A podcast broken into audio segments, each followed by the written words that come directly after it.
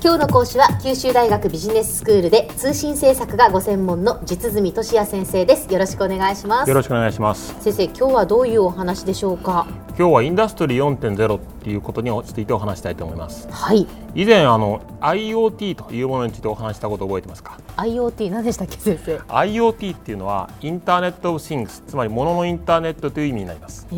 これまでインターネットは人間同士をつなぐことを目的としていましたが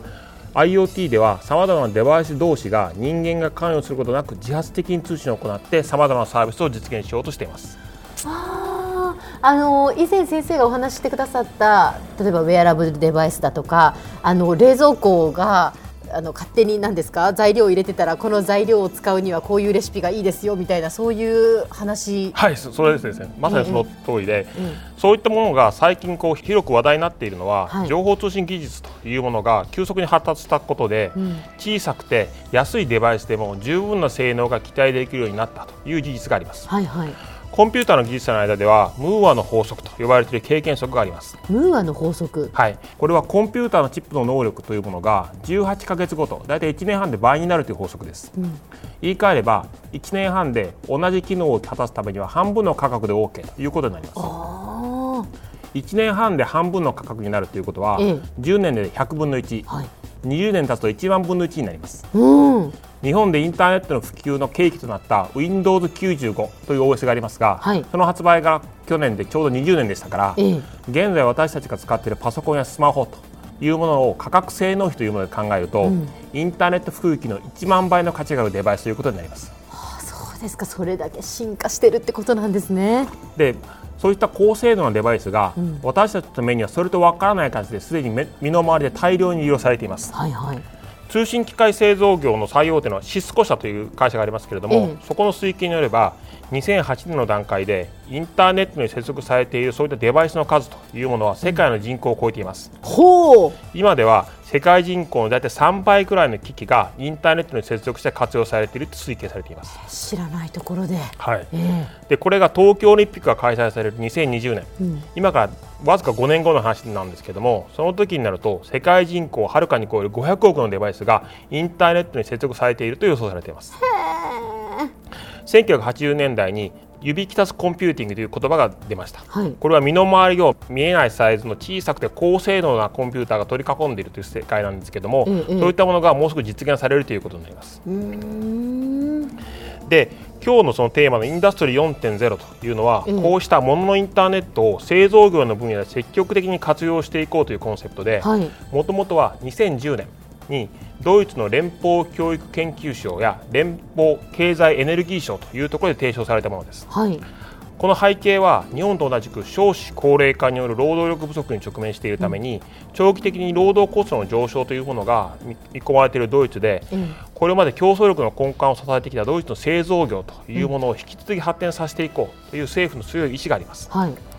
もののインターネットというものが製造業によって活用されるようになると大きく2つの効果が生まれます、はい、1つ目は製造業のサービス業化です。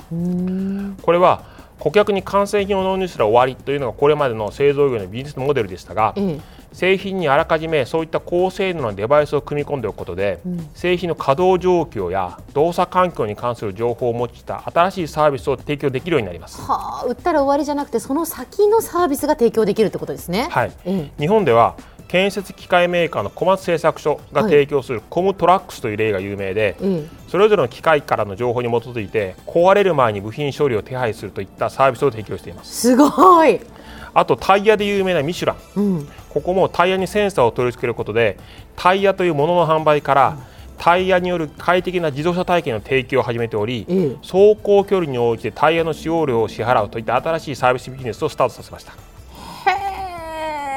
これまで製造業者というものは完成品を販売した後のビジネス、うん、例えば修理やメンテナンスとか買い替えや新製品導入に関する意思決定というところを完全にはコントロールできなかったため顧客満足というものを大きく左右するかもしれないそういった部分のビジネスというものを他の会社に奪われていたわけで、さらには新しい商品の開発に必要なその顧客のその感触とか感覚とか希望というものに関する情報を十分には入手することができませんでした。はいはいもののインターネットによってそういったことが比較的簡単に安い値段でできるようになりますから、うん、製造業者にとって大きなビジネス上のメリットが生まれるということが期待されています。なるほど。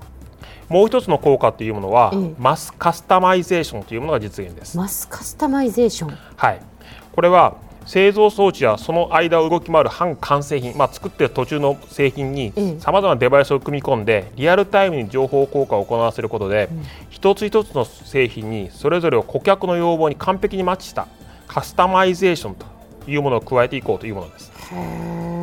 実はインダストリー4.0のコンセプトで最も声高に懸念されているのがこの効果になります。うん一人一人の顧客の希望を完全に反映した製品が人の手を介さないで生産されていくデモンストレーションの映像とい。うものは、今 YouTube などで公開されているのでご覧になった方が多いかもしれません、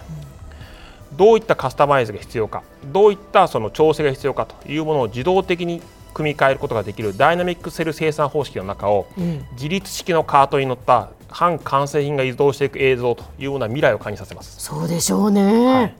さて19世紀における製造業の主力であった手工業というところでは、一人一人の顧客の注文に応じた一品物を時間をたっぷりかけて作り上げるという多品種少量生産を行っていました、はい。その後産業革命によって機械の力が導入されたことによって、バリエーションの少ない標準化された製品を短時間に大量に作ることができるようになり、いわゆる小品種大量生産の時代に突入しました、はいはい。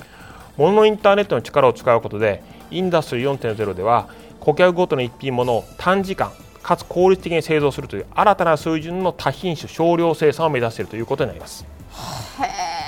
すごい時代が大きく変化しているという感じがいたしますね。では先生今日のまとめをお願いします。はい、今日は物のインターネットでインターストリー4.0そしてインターストリー4.0が実現を目指すマスカスタマイゼーションを中心にお話ししました。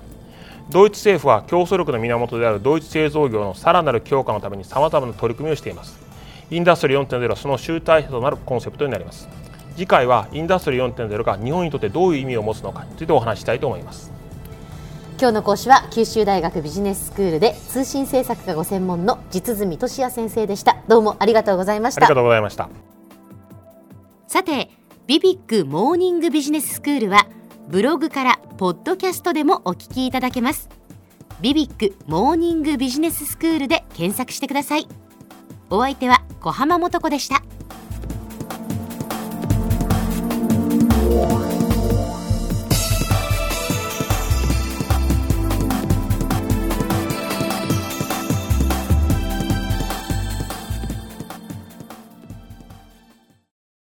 ゾクゾクグイグイメラメラつながる。ゾワゾワハラハラメキメキ。つながるズキズキ。モワモワほかほか。つながる。キリキリ。ザワザワキュンキュン。ガンガン。ワクワク。うずうず。ドキドキ。ルンルンバクバク。九州人のいろんな気持ちつなげます。九州から輝こう。キラキラつながる。 QTnet